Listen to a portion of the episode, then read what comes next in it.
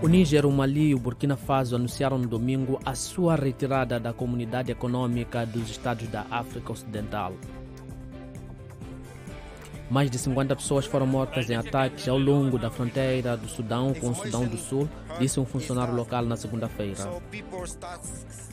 Itália decorre em Roma uma cimeira onde a primeira-ministra Giorgia Meloni vai apresentar o seu plano, há muito aguardado, destinado a restabelecer as relações da Itália com a África e travar a imigração.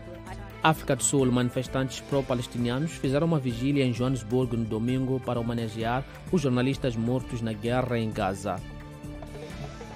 Gâmbia, o festival anual de Kankurang, no leste, celebra uma figura mítica da comunidade mandinga que afasta os maus espíritos dos jovens e traz ordem e justiça.